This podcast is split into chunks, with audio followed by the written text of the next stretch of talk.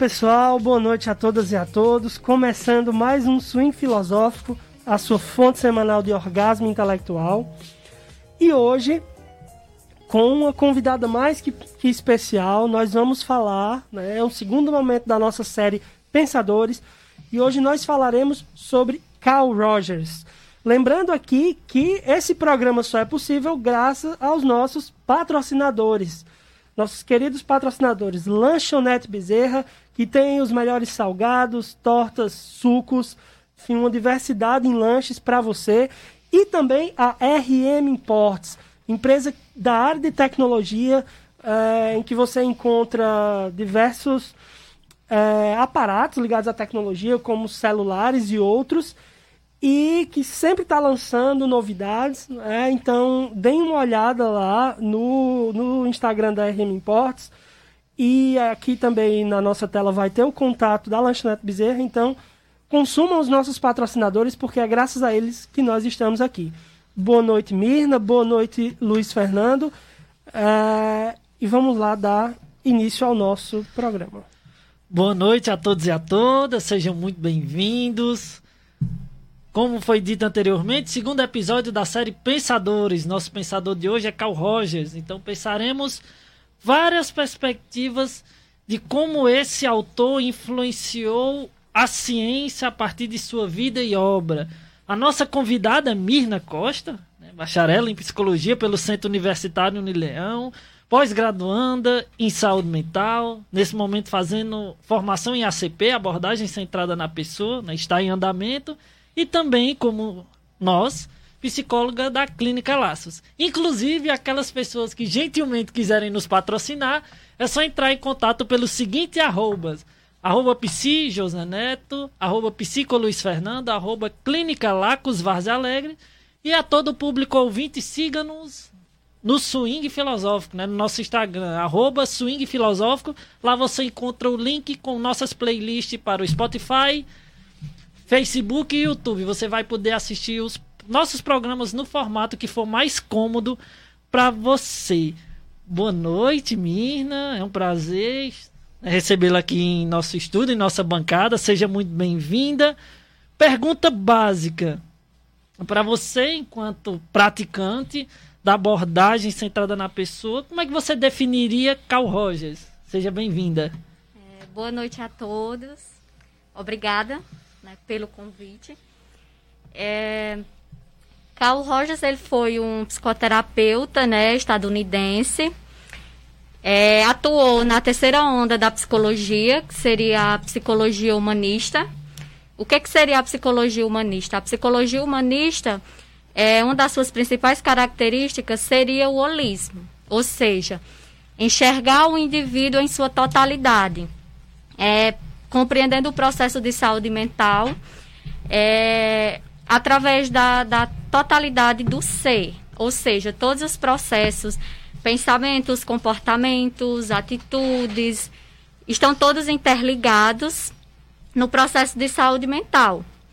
É, Rogers, ele é o percussor né, da ACP, a abordagem centrada na pessoa, como os meninos já pontuaram.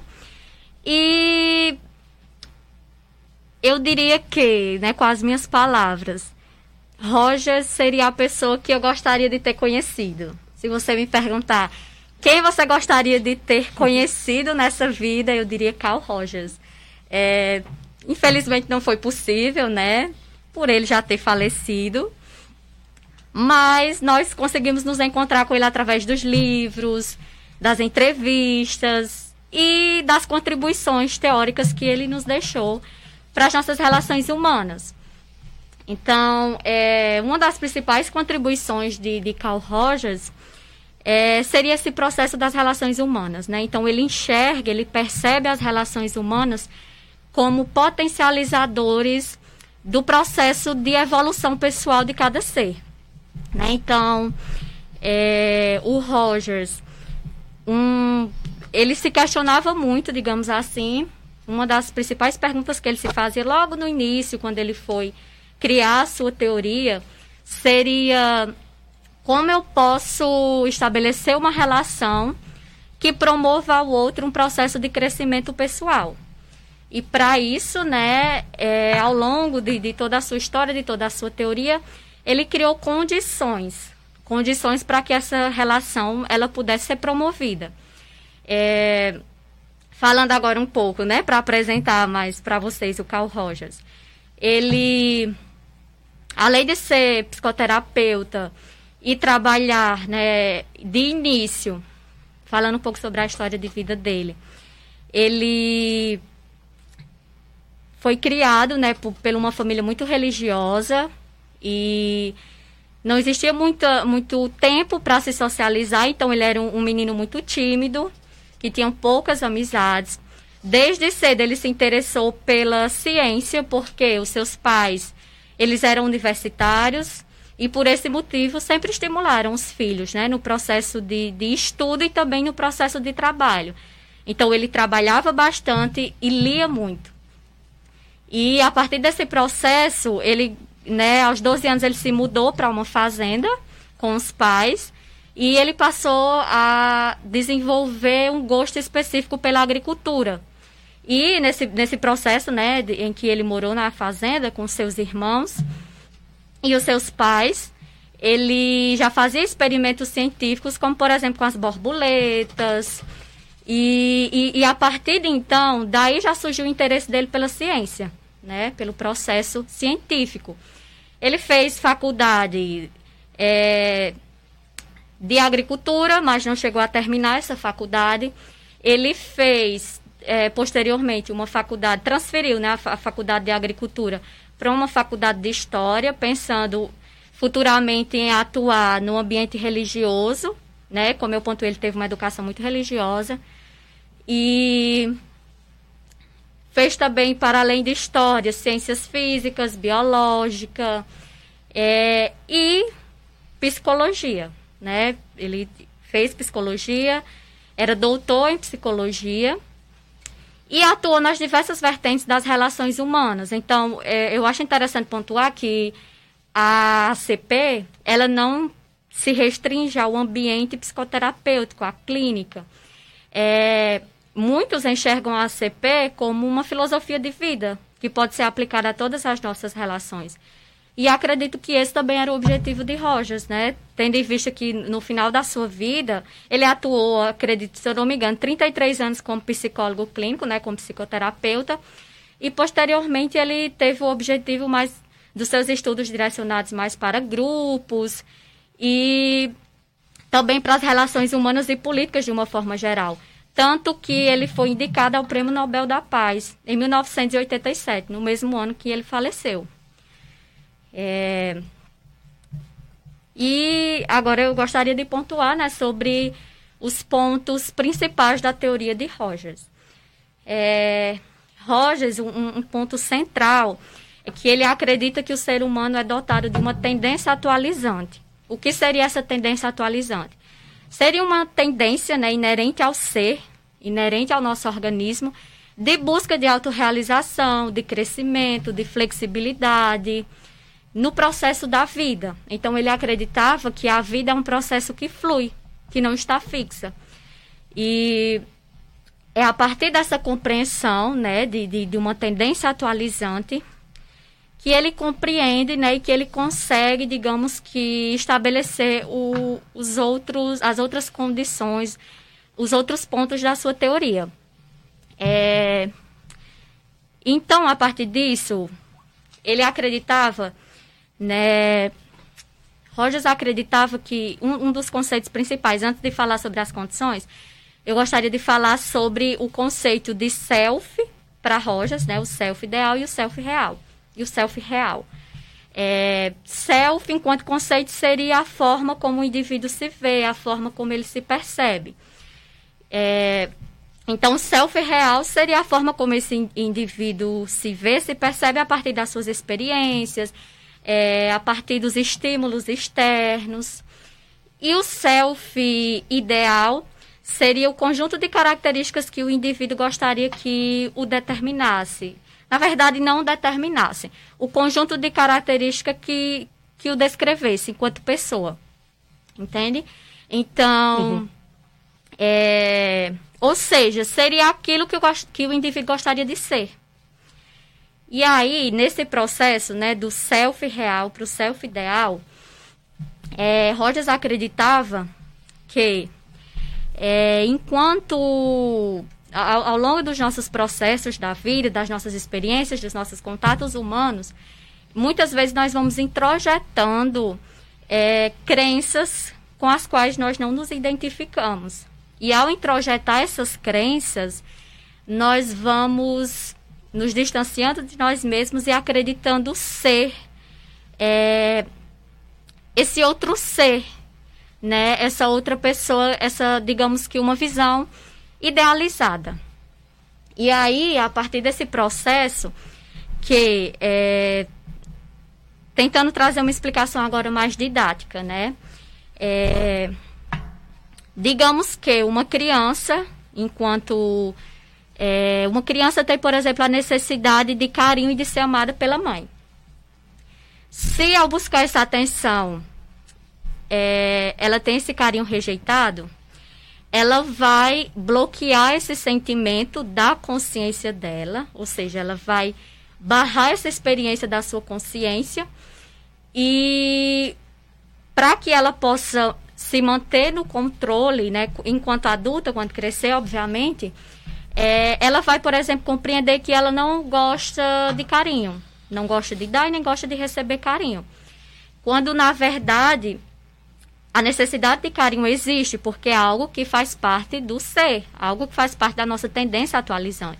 Mas, por conta dessa experiência, né, que foi traumática em relação à sua mãe, ela passa a absorver os valores da mãe e compreender que não é uma experiência que é passível de estar no nível da sua consciência.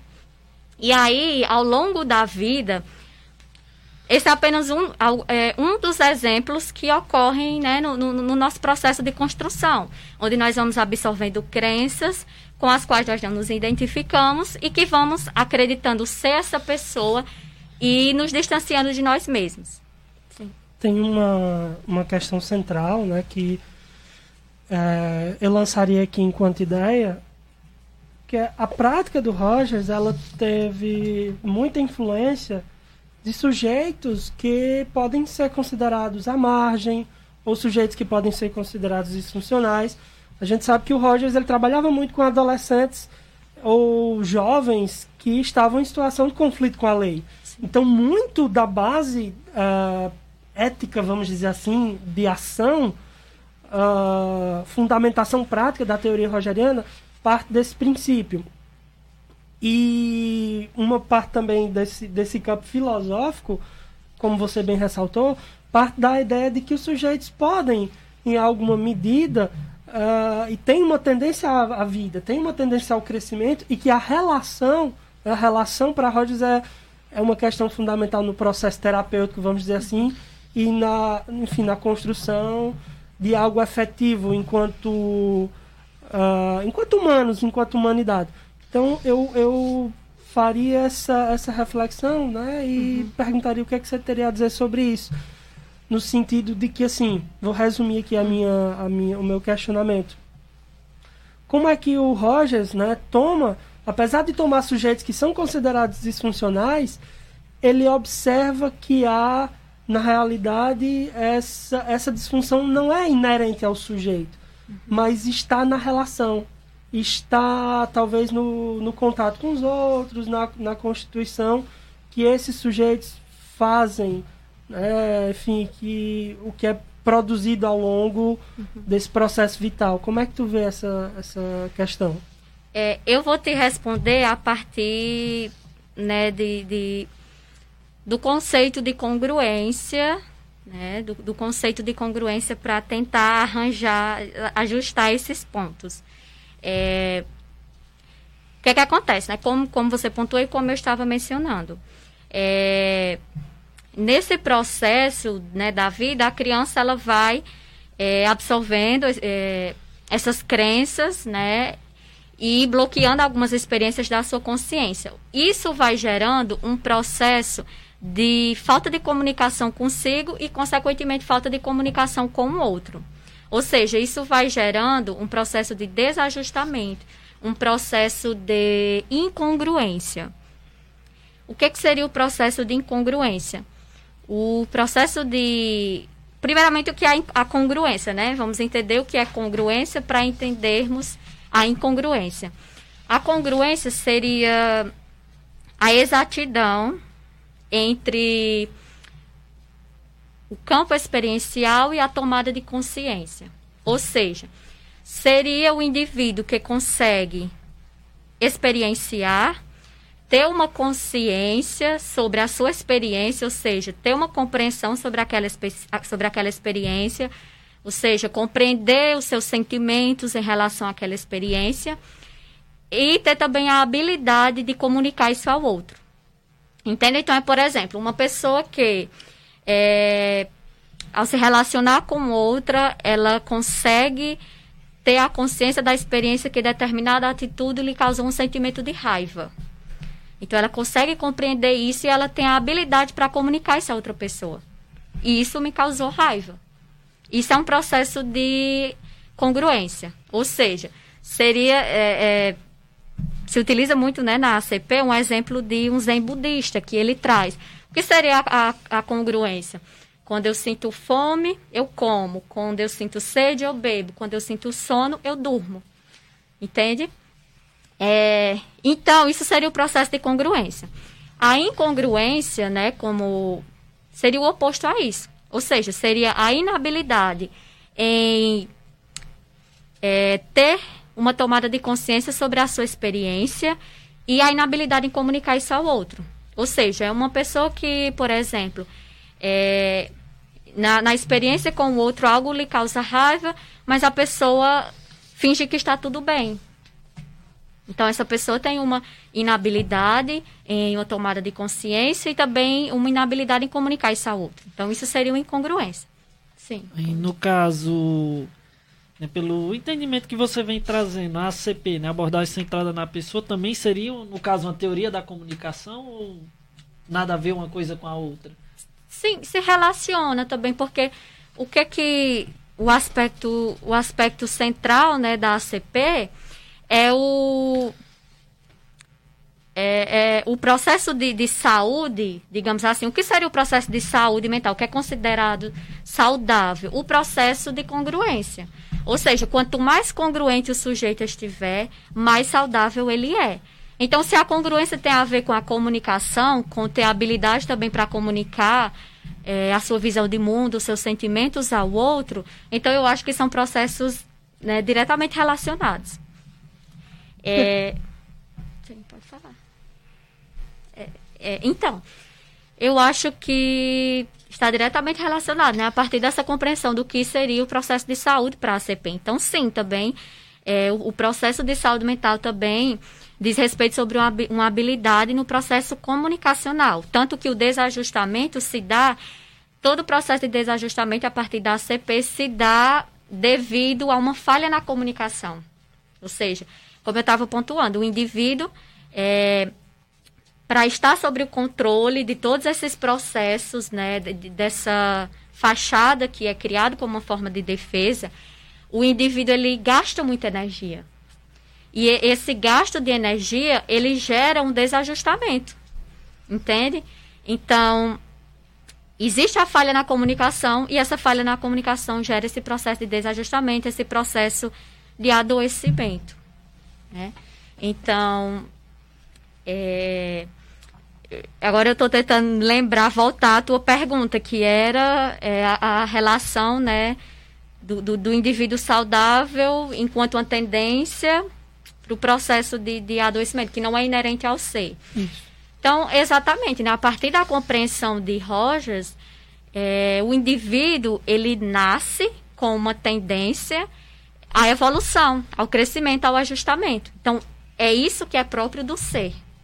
O processo de desajustamento, como eu estou explicando ou tentando explicar, é um processo que ocorre ao longo do, do, da sua construção de vida, a partir dessas experiências, né? E a partir desse processo de incongruência.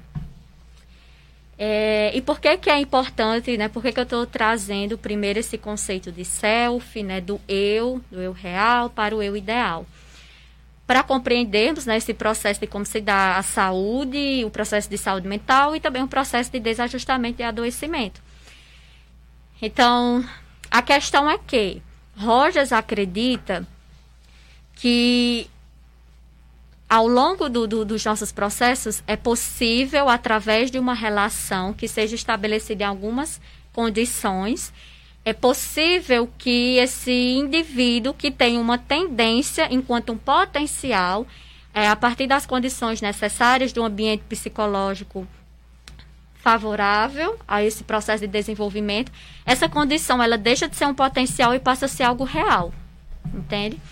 E quais são essas condições, né, do processo dessa relação que, que seria capaz de promover no outro um crescimento pessoal?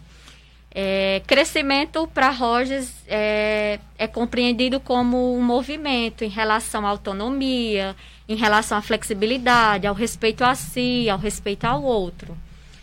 É, então, a partir disso, as condições para se estabelecer esse tipo de relação, que seria uma relação de ajuda, que ajuda né, né, a partir da perspectiva de modificação né, do ser. É, seria a congruência ou autenticidade, que eu pontuei anteriormente, né? Acredito que já tenha ficado claro. Então, uma das condições seria a congruência, a, a autenticidade. A outra seria a aceitação positiva e incondicional, que seria uma aceitação do outro como ele realmente é. Ou seja, olhar para esse outro ser é, com todas as suas potencialidades, com todos os seus defeitos, é, com todas as suas atitudes, inclusive aquela com as quais nós não nos identificamos, e aceitar esse sujeito sem juízos de valor. Isso seria aceitação positiva e incondicional. E é, a, a, a, aceitação é, é interessante porque, é, mais uma vez pontuando que esses conceitos, eles não se limitam ao processo terapêutico entre terapeuta e cliente. Então, obviamente, o terapeuta ele precisa desenvolver essas condições para desenvolver uma relação facilitadora dos processos do seu cliente. Mas da mesma forma que nós podemos desenvolver essa relação com os nossos familiares, com os nossos companheiros afetivos amorosos, com um, um professor em relação ao seu aluno, enfim, isso diz respeito sobre as relações humanas de uma forma geral.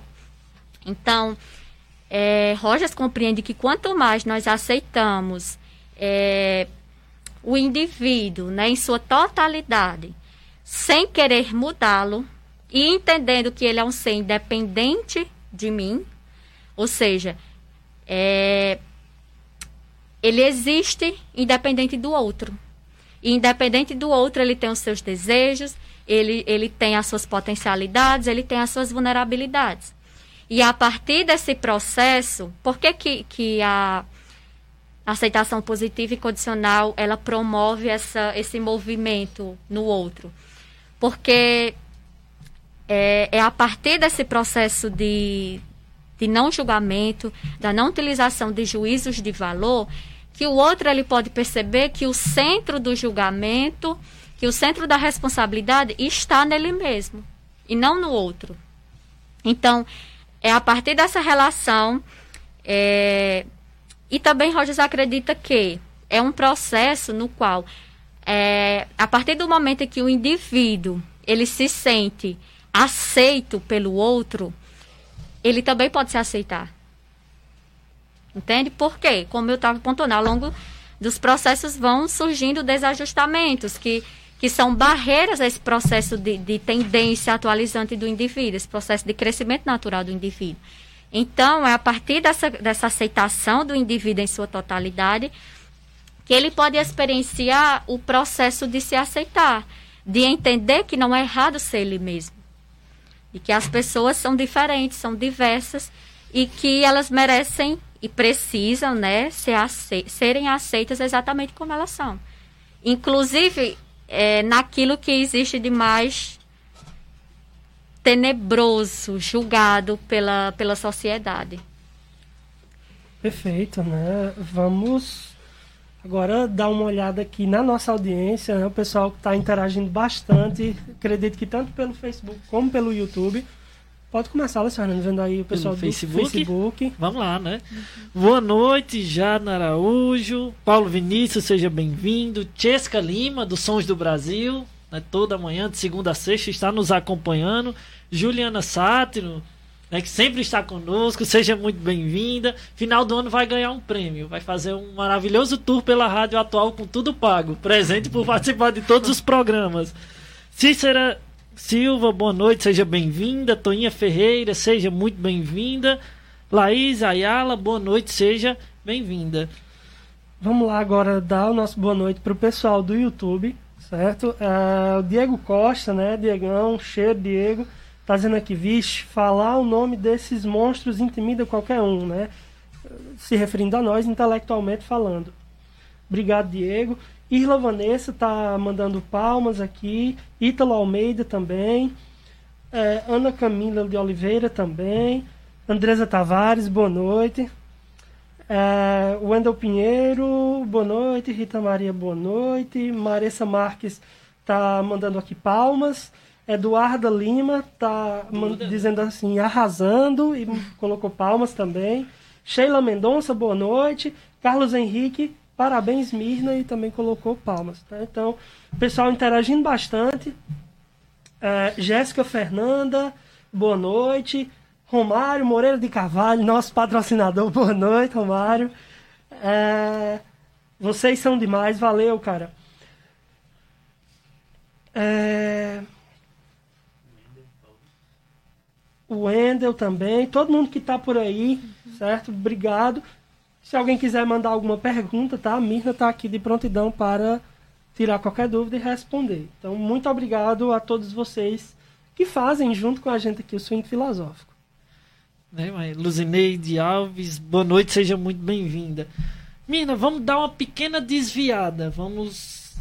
Você já trouxe conceitos fundamentais importantes. Você quer falar? Pode- Eu só queria é, concluir os conceitos, conclua né? aí, As condições, né? Que, que eu estava falando. Eu, falei sobre a congruência, sobre a aceitação positiva e incondicional. E existe a compreensão empática, né? Que é, é uma outra condição fundamental na, tero- na, te- na teoria de Rogers para que exista esse processo facilitador das relações humanas. É, a compreensão empática, segundo Rogers, né? Seria um processo de captar a experiência, o mundo, captar o mundo privado do indivíduo, os seus sentimentos, as suas experiências, como se fosse o seu próprio mundo, sem nunca esquecer o como se. Ou seja, em outras palavras, seria o processo de buscar se sensibilizar com a experiência do outro, mas ao mesmo tempo não se perder nessa relação com o outro. E existe né, um, um processo que eu gostaria de pontuar, que Rogers ele trouxe esse conceito em 1961. Então é um conceito que hoje, né, né, né, na perspectiva pós-rogeriana, na atualidade, existem algumas Existem outras compreensões, né? Um processo que veio se evoluindo ao longo do tempo, dos conceitos, como é algo natural da vida. E hoje nós compreendemos a empatia como um processo de estar com. Ou seja, um processo no qual você estar presente com outra pessoa e você estar disposto a liberar energia para essa relação. Você está disposto a ouvir o outro e buscar compreendê-lo em seu mundo. Ou seja, buscar compreender por que, que determinado conceito é tão importante para aquela pessoa, por que, que ela pensa como ela pensa, por que, que ela tem determinada atitude. Então, é, quando eu pontuo que hoje existe uma compreensão mais avançada em relação a isso, é porque em 1961, Rogers, ele pontua né, que seria é, captar esse mundo do outro como se fosse o seu próprio mundo. E hoje nós compreendemos que isso não é possível. Não é possível sentir como a outra pessoa sente. né? Não é possível vivenciar o que aquela pessoa vivencia, porque é algo muito subjetivo, singular do ser, né? Então, o nosso campo fenomenal, que é outro conceito trazido por Rogers, né, que seria a nossa totalidade, a forma como nós enxergamos, organizamos e damos sentido ao mundo e às nossas experiências, é um processo singular. Então, é, é, é, por esse motivo que hoje nós compreendemos a empatia como esse processo de estar com, né, de, de estar disponível a buscar compreender aquela pessoa, o que não é fácil de forma alguma, porque é muito mais fácil é, utilizarmos processos de julgamento da experiência do outro. Então, quando a outra pessoa nos diz algo, muitas vezes a, a nossa reação seria: Isso está certo, isso está errado, concordo com você, não concordo, isso é bom, isso é ruim. Então, é muito difícil no cotidiano fazer esse exercício para tentar entender por que, que a pessoa pensa daquele jeito, por que, que isso é tão importante para ela, por mais que eu não concorde, por mais que não faça sentido para mim, mas faz sentido para aquela pessoa. E dificilmente Rogers fala sobre isso, que é difícil buscar essa compreensão empática, porque é, quando eu me disponho a tentar compreender o outro, isso gera uma modificação em mim. E nós temos medo das mudanças. A mudança é algo que gera medo.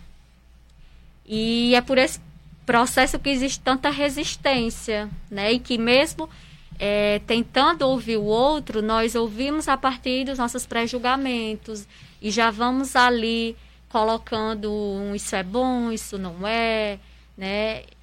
E, e é um dos temas também abordados por ele. É, esses são o, os pontos principais, tá? O, o, as condições principais para o processo de, de fluidez dessa relação de ajuda. Então, a congruência, a aceitação positiva e condicional e o processo da compreensão empática. Muito interessante assim a tua fala, porque me parece que no final das contas é, essa dialética, vou chamar assim, congruência e incongruência, interfere numa questão central e que todas as, as perspectivas terapêuticas olham para isso, que é o corpo, né? Em algum momento tu me diz assim que uh, é fundamental que ao sentir fome o sujeito coma, ao sentir sede o sujeito beba, ao sentir sono o sujeito durma. Uhum.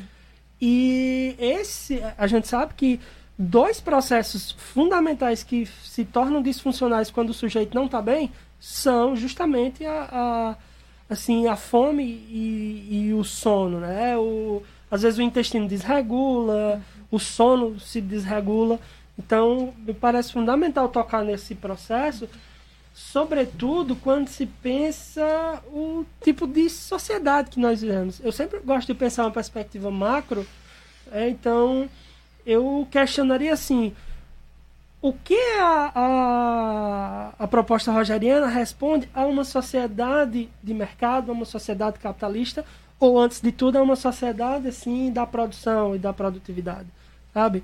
Então, é, é, você pode, acredito que o Luiz Fernando também vai perguntar, você pode até responder junto, mas qual seria a resposta né, da, da perspectiva rogeriana a essa, a essa perspectiva Entende? No, que sentido ela se coloca a favor, contra, no meio termo, né? E a gente sabe que todos as, os processos terapêuticos, eles se fundamentam que em alguma medida haja processo de mudança e algum tipo de bem-estar para o sujeito. Né? Então, como seria essa, esse, esses paradigmas na perspectiva rogeriana? Pronto, eu até acrescentaria né, ao que Netinho já trouxe como conteúdo de intervenção que, de fato, né, você fez uma, uma intervenção importantíssima sobre a análise da abordagem centrada na pessoa do ponto de vista social. Será que aquilo que se constrói na clínica, enquanto abordagem, né, a CP, como uma teoria que ela não preza pela diretividade, uhum. ou seja, são intervenções que são construídas pessoa a pessoa. Não há aí uma questão de uma colocação, como a psicanálise fala, por exemplo, de um sujeito suposto saber o psicólogo na figura de saber e o sujeito que tira algo a partir disso. Então são duas pessoas que se enfrentam, né, entram em embate, digamos assim, de uma forma muito positiva, a partir de todas as vivências que elas constroem no dia a dia. Já que tocamos também nessa questão da sociedade, já para a gente fazer nesse sprint final, digamos assim, é algo que interessa, interessa muito né, as contribuições de Rogers no campo da educação. Também isso aí era interessante que você fizesse, pincelasse um pouco sobre como Rogers compreende a educação. Inclusive nosso Big Boys aqui, né, super interessado nessa parte, doido para perguntar. Então, fica à vontade. É... De uma forma geral, o Rogers ele compreende o ser humano, né, como um ser único, e eu acredito que essa seja uma das suas principais contribuições de ter esse olhar, do, esse olhar voltado para a singularidade do sujeito. E, de uma forma geral, pontuando agora sobre a educação, e eu falo já sobre a outra perspectiva, é, para que exista o processo de aprendizagem, tanto na terapia quanto no, no ambiente educacional, escolar, ele traz também algumas condições. algumas eu já falei, né, que é a congruência, a aceitação positiva e condicional, compreensão empática. A primeira, uma das, né, que, que, que, ele coloca como primeira, é que exista, o indivíduo ele se depara com um problema e a partir desse problema, isso gera nele um processo de, de desejo, de busca pela movimentação e pela aprendizagem. E como que isso né, ocorre no contexto educacional? Então, é, Rogers, ele propôs que a educação ela se desse a partir é, dessa perspectiva também, né, no primeiro ponto, de que existe um problema e que esses problemas estejam relacionados com a vida do sujeito. Então, ele não compreendia a educação como um processo apenas de acúmulo de conhecimentos, mas um processo que pudesse gerar uma real aprendizagem, que uma aprendizagem relacionada à vida, ou seja, a aprendizagem para Roger seria o, o processo onde o indivíduo se movimenta, se movimenta a ser mais flexível, se movimenta em relação às suas percepções sobre a vida, ou seja, uma movimentação da sua personalidade, do seu ser de uma forma geral. Né? E isso se dava né, em um dos pontos a partir dessa, dessa questão do problema. Né? Então, que, que as atividades escolares, que os conteúdos, os instrumentos, eles estejam relacionados com problemas do dia a dia desse indivíduo. Não apenas com. É, você deve aprender algo que já é pré-determinado, né? Física, história, matemática. E não existe aí nenhuma disciplina né, na educação tradicional relacionada a um processo de, de aprendizagem, digamos, de ajustamento em relação à vida, de fluidez em relação à vida. Então, tu queria falar? Pronto, é só uma intervenção super rápida. Talvez seja muito parecido com a concepção né, de aprendizagem significativa do Ausubel, né, David Ausman. Pode falar. Né? Só, só, uma intervenção rápida também, que é para além do Ausbel, né, que, que é fundamental, inclusive. Rafael, um abraço, Rafael, prof, é, professor Rafael, historiador, fala muito sobre o Ausbel. É, e aí, uma, uma outra perspectiva que eu falaria é o, último, o primeiro pensador que nós debatemos aqui, né, com o professor Dagobert, foi o Paulo Freire. E é interessante que o Freire e o Rogers, eles se assim, eles se gostavam, eles respeitavam muito uma teoria do outro e convergiam muito nessa perspectiva de uma aprendizagem contextualizada. Eu acho que, Sim. resumindo, a questão é essa. Uma aprendizagem contextualizada. Então, no âmbito terapêutico, né, e eu te questionaria também isso, se, talvez esse não seja, assim, o pulo do gato no, no ato terapêutico, uh, no sentido de você contextualizar aquele sujeito, de você o perceber como ele é, né? inclusive pensando aí outras dinâmicas e outras uh, ideias psicológicas, como a ideia de transparência, por exemplo, que é fundamental no processo terapêutico. O que tu acha Sim. disso? É, os processos, né, tanto da terapia quanto da educação, eles são bem semelhantes. A diferença principal talvez seja que na terapia, Rogers compreende que não existe esse processo de ensino, porque é o sujeito quem mais sabe sobre ele mesmo. Então, é o sujeito quem, é, quem sabe aquilo que lhe afeta, é o sujeito que tem um recurso inerente a ele para o crescimento, né, para o, o processo de desenvolvimento pessoal. Então, não se ensina nada na terapia. É um processo de facilitação, onde o indivíduo, a partir dessas condições que o terapeuta né, ele consegue desenvolver nessa relação, isso facilita o processo de crescimento pessoal desse indivíduo. Mas os recursos é, e o processo de, aprendiz, de ensino e aprendizagem, ele se dá a partir do próprio cliente, da própria pessoa. E na educação não é diferente, né? A, a, a diferença é que existem, digamos que, instrumentos que podem ser utilizados para facilitar esse processo.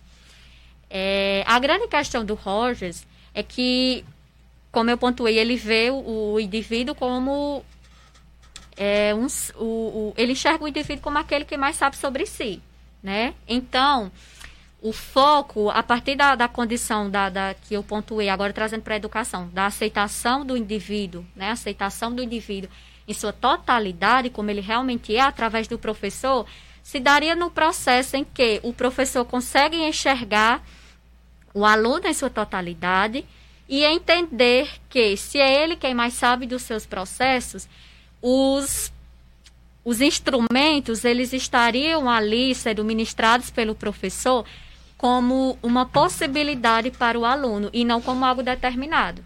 Ou seja, existem diversos instrumentos, inclusive o professor teria que estar aberto para que o próprio aluno levasse possibilidades que fazem sentido para ele, que ele vai descobrir a partir das suas experiências com a vida. E a partir disso, esses instrumentos seriam instrumentos de ensino, né, que eu pontuo seriam possibilidades que o aluno ele iria escolher a que mais faz sentido para ele e ter o seu processo de educação pautado nisso. E não a partir de uma didática já pré-estabelecida, de que, por exemplo, você vai sentar, você vai ler, você vai decorar o que está no livro e vai fazer uma prova para lhe avaliar a partir disso, a partir desse acúmulo de conhecimentos que são tidos como importantes. Então, Rogers propõe que a partir das experiências, né? A partir das experiências do indivíduo, ele vai, através dos problemas que ele vivencia no dia a dia mesmo, entendendo as necessidades que existem no mundo. Então, por exemplo, a partir do seu contato com a vida, ele vai compreender que para que ele entre, para que ele consiga ser psicólogo, por exemplo, ele precisa fazer uma faculdade e ele precisa fazer um, um trabalho de conclusão de curso. Então ele, ele entende isso. Isso é um problema que se apresenta para ele na vida. Mas é, digamos que ele quem escolhe os instrumentos e a forma que faz mais sentido para ele de aprender para que ele chegue a esse objetivo. Entende? Uhum. E aí, da mesma forma, né, como eu pontuei, a aceitação é, a empatia também dentro do, do, do, ambiente educacional, de buscar compreender o contexto, como você pontuou, o contexto desse indivíduo, o que é que ocorre na, na vida familiar do aluno, o que é que ocorre com as suas amizades, porque isso é algo que está diretamente relacionado com o processo de aprendizagem. Então, como você pontua, é, o, o processo de saúde na CP é um processo holístico. Ou seja, uma totalidade. Então, se o indivíduo não vai bem em sua família, isso reverbera também no ambiente educacional escolar. Isso prejudica a aprendizagem do aluno. Quer falar alguma coisa? Não, não. É, isso prejudica a aprendizagem do aluno. Então, é, são, é a partir desses processos, né? E existem uma outra, uma outra questão, um outro ponto, além do que eu pontuei, né, da e a congruência, eu não posso deixar de falar da congruência no ambiente educacional, que seria o fato do, do professor se colocar enquanto pessoa. Existe, talvez como uma forma de defesa na, na educação, um, a, a, o profissionalismo. Né? Então, você precisa ser profissional. Você não pode é, expressar seus sentimentos. Você precisa ser um robô que chega, que aplica o conteúdo e que vai para casa seguir sua vida. E a, a congruência seria esse processo no que permite ao professor que ele seja pessoa também, que permita ao professor que ele permita também expressar se ele, se ele se sente chateado com algo, se ele se sente feliz, é, expressar caso a atitude de algum aluno lhe cause raiva. Claro que não né, a partir de, de, de uma forma autoritária, mas ter essa liberdade para ter esse diálogo, para que o aluno possa sentir que existe uma relação de confiança ali, que ele pode confiar no professor porque ele sente que em mesma situação de raiva, de tristeza, de, de tristeza, de felicidade, o professor está sendo que ele realmente é. Entende? Então, uhum. é, existe uma compreensão errônea que muitas vezes nós temos de que o, o, demonstrar sentimentos, inclusive sentimentos que são tidos como negativos, que seria a raiva, é, a tristeza, de que é, isso não é possível de acontecer no ambiente institucional ou que isso precisa estar relacionado a uma perspectiva grotesca, a uma perspectiva autoritária. E não, não, não, não necessariamente as duas coisas precisam estar atreladas. É apenas a forma né, do professor ser de estar na sua sala de aula e de transmitir, de transmitir para os alunos aquilo que ele está sentindo. Assim como também está aberto a ouvir os sentimentos, os questionamentos, enfim, as reflexões dos seus alunos. E, e a, a última, o último processo no ambiente educacional seria o fato de, para além do, do professor, é, para além do fato do professor ter essas condições, ele precisa demonstrar isso, o professor, o terapeuta, ele precisa demonstrar isso de uma forma clara. Ou seja, não adianta você ter essas condições e você não conseguir demonstrar isso para os seus alunos ou para o seu cliente se refere, nesse caso, à perspectiva da própria transparência, né? Que, Sim. Que, que, que foi comentado anteriormente. Sim, porque eu posso estar no meu interior compreendendo o que você quer me dizer. Eu posso estar tentando é, compreender a tua experiência. Mas se eu não demonstro para ti, inclusive a, a, empatia, ela diz, ela diz muito sobre isso. É um processo em que você busca compreender é, a realidade do outro, você busca estar com o outro, mas que também existe um processo de devolução. Ou seja, além de tentar captar essa experiência, você precisa ter a habilidade para demonstrar de uma forma mais clara para o aluno ou para o cliente aquilo que ele ainda não consegue ter o nível de consciência. Pelo seu processo de incongruência, ele não consegue, por exemplo, às vezes. É, um paciente ou um aluno fala, fala, fala sobre essa experiência, só que ele não consegue ter consciência sobre aquilo, sobre o que no fundo ele realmente está querendo dizer. Então é preciso ter essa habilidade de devolver isso para ele de uma forma mais clara e precisa. É, só um comentário rápido que eu acho que essa talvez tu que tu falou aí é a diferença clássica entre o que é ser terapeuta e o que é estar em contato com um sujeito é, no cotidiano. Porque, né, pelo, é, do ponto de vista da empatia, por exemplo, a gente tem graus. Primeiro grau e, e segundo grau, uma empatia mais profunda em que você ressalta para o seu paciente ou cliente, enfim, uma coisa que ele nem percebeu, muitas vezes. Né? E que isso não está no campo das relações cotidianas. Isso tem que ver com uma experiência clínica. É bem importante a gente ressaltar que os aspectos que estão sendo falados aqui são técnicos e são clínicos. É de um olhar da ciência psicológica, de um ramo específico da ciência psicológica, que é, no caso, a, a CP. Então, muito, muito interessante a forma como você comentou. E é interessante que muita gente não sabe, mas o Rogers ele era um cientista e ele fazia pesquisas científicas, pesquisas empíricas. Ele gravava as, as sessões de psicoterapia para depois analisar atitudes, quais atitudes, digamos que, é, ressurgia de forma positiva para o cliente, quais atitudes que não. Então, a, a sua teoria, a teoria que, que ele formulou, também a partir da experiência clínica, mas existe um respaldo científico. É uma teoria que existe uma pesquisa empírica por trás dela. Então as pessoas acham, ah, é, isso não é ciência, mas é ciência. Inclusive, independente da sua abordagem, se hoje nós psicólogos podemos ter a psicoterapia como algo específico da psicologia, foi graças às contribuições de Rogers, porque foi através das suas pesquisas que a psicologia de deixou de ser algo específico da medicina, como era anteriormente, para ter um respaldo científico a partir da psicologia. Pronto, perfeito. Eu vou ler aqui duas perguntas, Netinho, depois vai ler um posicionamento do YouTube. Primeira pergunta do nosso Big Boss, Bruno Siebra, é a seguinte.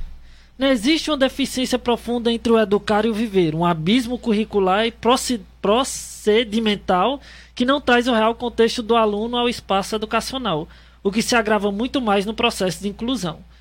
A pergunta é: de que forma a presença profissional de um psicólogo nas escolas traria essa contextualização à tona? É isso ele está falando em relação à formação e acompanhamento docente Sim. e discente. Primeira questão. Segunda, né, quando você falou sobre vários instrumentos utilizados pela teoria rogeriana no contexto da educação.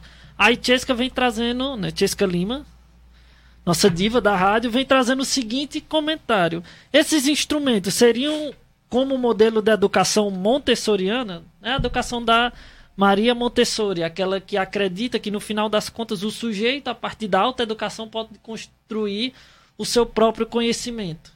Né? Ou seja, traz à tona que o sujeito, enquanto produtor de conhecimento, consegue ampliar a partir das, do seu desejo, a partir da sua construção vivencial e teórico-prática, o, a nível de conhecimento dele consegue ampliar, consegue se autoeducar, no final das contas. Aí esses são os dois questionamentos, tem um no YouTube, que é o do Rafael. Pronto, vamos lá. Né? Ana Lúcia é, colocou assim, parabéns Mirna. Professor Rafael Sobreira, que eu citei anteriormente, uhum. é, colocou algumas palmas e fez um comentário. Ele disse o seguinte, ótimas considerações sobre a humanização do professor, uhum. é, e que não é incomum ver pessoas que acham que o professor é uma máquina, que não pode demonstrar sentimentos ou suas próprias convicções. Sim. É, deixa eu ver por onde eu começo.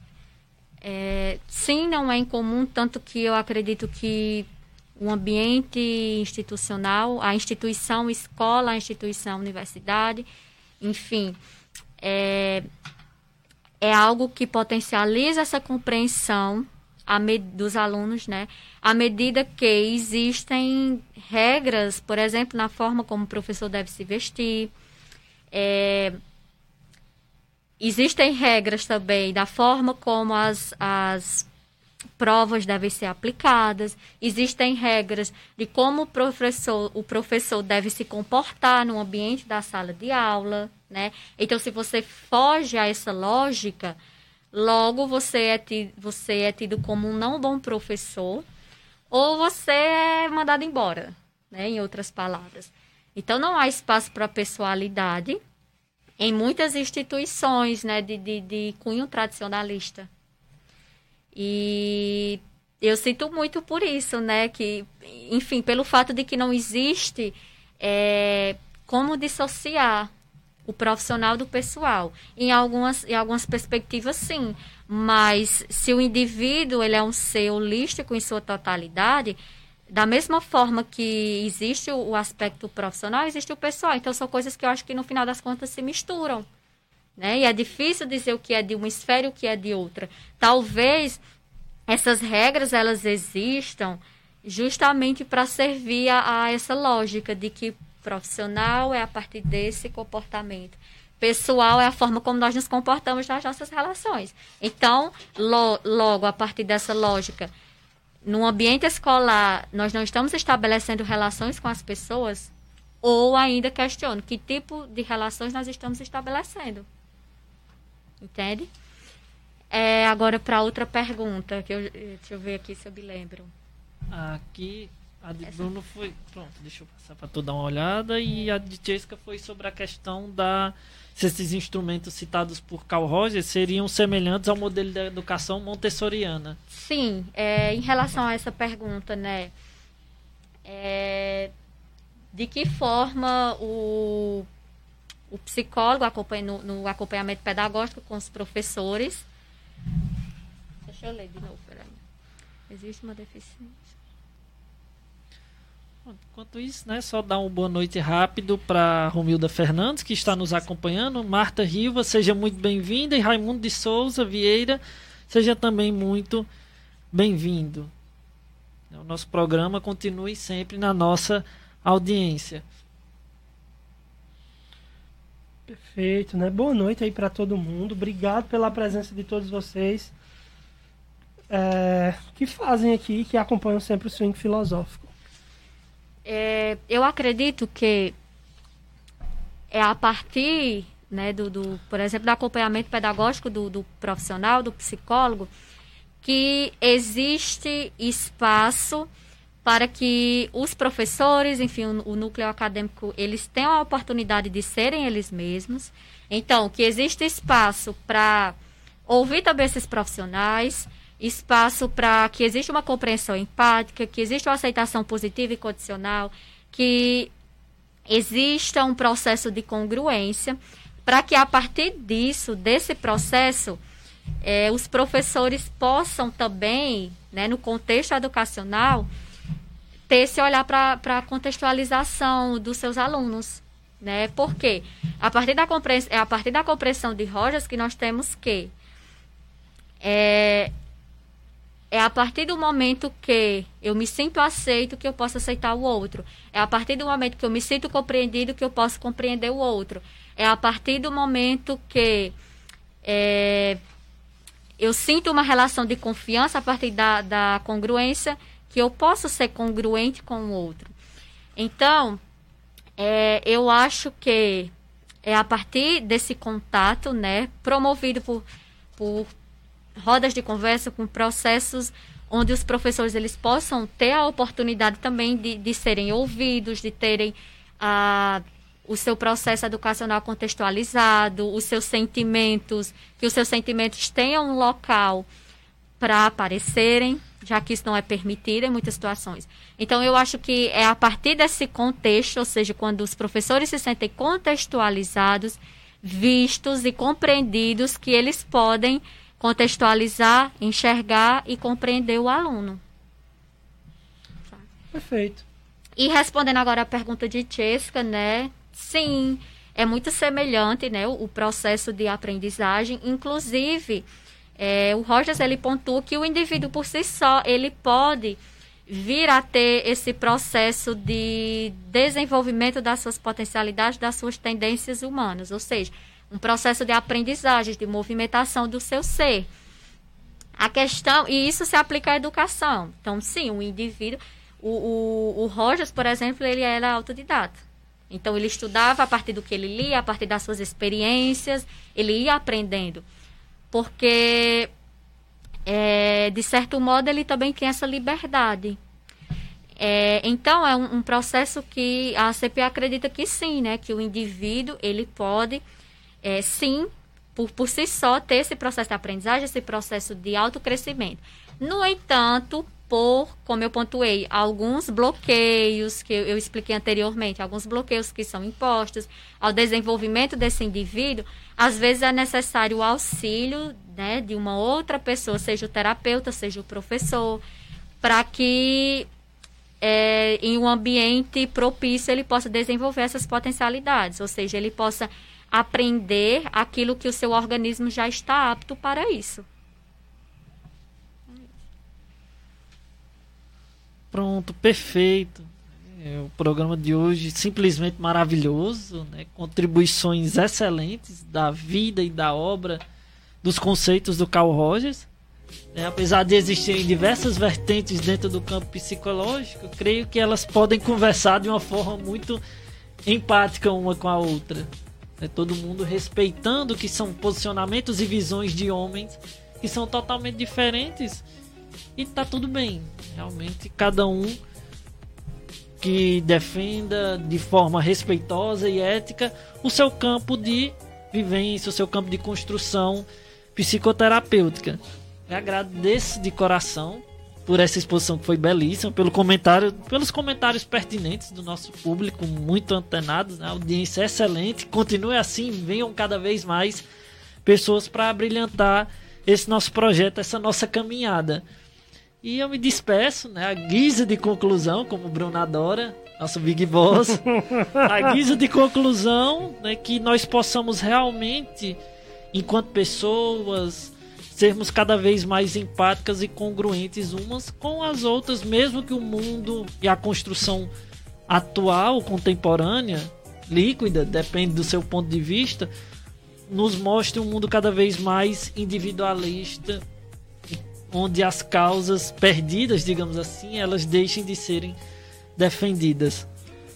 Perfeito. É, então, minha fala né, de conclusão também é no sentido de um agradecimento. Mirna, muito obrigado pela sua presença aqui hoje, foi brilhante. Parabéns pelas suas colocações. É, eu sou privilegiado, eu tenho os melhores profissionais comigo lá na Clínica Laços e eu tenho muito orgulho disso. É, muito obrigado ao nosso público, vocês são sensacionais. Aos nossos patrocinadores, Lanchonete Bezerra, top. É, a RM Imports também, sensacional. Então, muito obrigado para todo mundo que acompanhou esse excelente swing filosófico. Estou muito feliz hoje. Mirna, novamente, muito obrigado e fica à vontade para fazer as suas considerações finais. É, gostaria de agradecer pelo convite e agradecer também a participação de todos. Foram perguntas muito relevantes e pertinentes, né? Então, é, eu gostaria, né, de, de finalizar, né, o, o, processo, né, finalizar aqui a minha participação no programa, lendo um trechozinho, né, de, de Rogers. É, esse é o livro Tornar-se Pessoa. É um livro que foi escrito para todas as pessoas de uma forma geral. Tem uma, é, eu acho ele muito intuitivo, então tem uma compreensão muito didática e é justamente é, digamos que uma junção de vários artigos que ele escreveu ao longo da sua vida, fala sobre o processo educacional, fala sobre as relações familiares, fala sobre as relações grupais e sobre o processo psicoterapêutico também. Então, quem tiver interesse é, em ler um livro, e, enfim, conhecer um pouco mais sobre a história de Rogers, sobre as suas teorias, o livro Tornar-se Pessoa é uma ótima dica e ele pontua, né? Se posso proporcionar um certo tipo de relação, o outro descobrirá dentro de si mesmo a capacidade de utilizar aquela relação para crescer e mudança e desenvolvimento pessoal ocorrerão. Carl Rogers, é, agradecer a todos pela participação. Então, Valeu, pessoal. Boa noite. Muito obrigado. Boa noite a todos e sejam bem-vindos ao nosso próximo programa. Fiquem bem e tenham uma ótima semana. Boa semana. Tchau, tchau. Valeu.